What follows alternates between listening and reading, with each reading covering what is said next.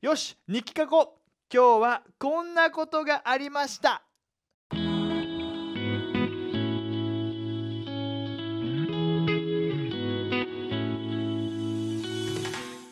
皆さんこんにちは。ライハース東京のたすけです。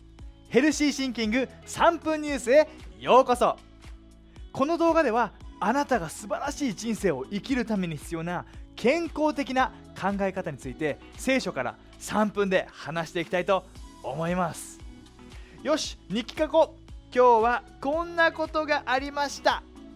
こんな記事を見つけました。今日本で日記帳の売り上げが上がっているそうです。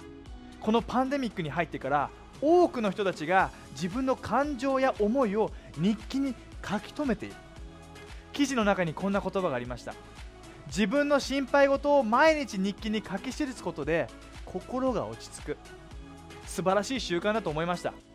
いろいろな考えが頭の中を巡るときに自分の思いや感情を書き記すことで心が落ち着くこと、ね、あると思います。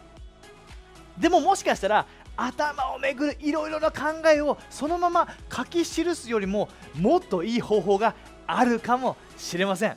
ではそんないろんな考えが巡った時に俺たちが持つべき健康的な考え方は一体何でしょうか？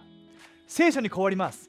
詩篇の1の2から3その人は神様が望むことお望みになることを何でも喜んで行いいつも主の教えを思い巡らしてはもっと主の御そばを歩もうと考えます。その人は川のほとりに植えられた季節が来ると甘えみをつける木のようです。その葉は決して枯れずその人のすることは皆栄えます。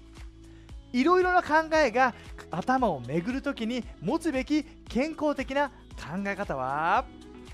聖書を読んで神様がくれる希望の言葉を書き記す。聖書を読んで神様がくれる希望の言葉を書き記す。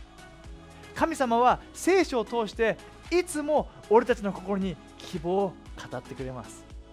神様がくれるその希望の言葉を書き記して神様の言葉に考えを巡らせていくなら俺たちは川のそばに植えられた木のように素晴らしい実を結んでいく人になります。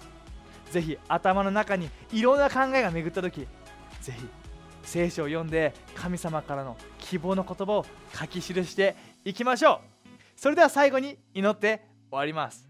神様毎日俺たちの頭の中はいろんな考えが出てきます。心配事も恐れも出てきます。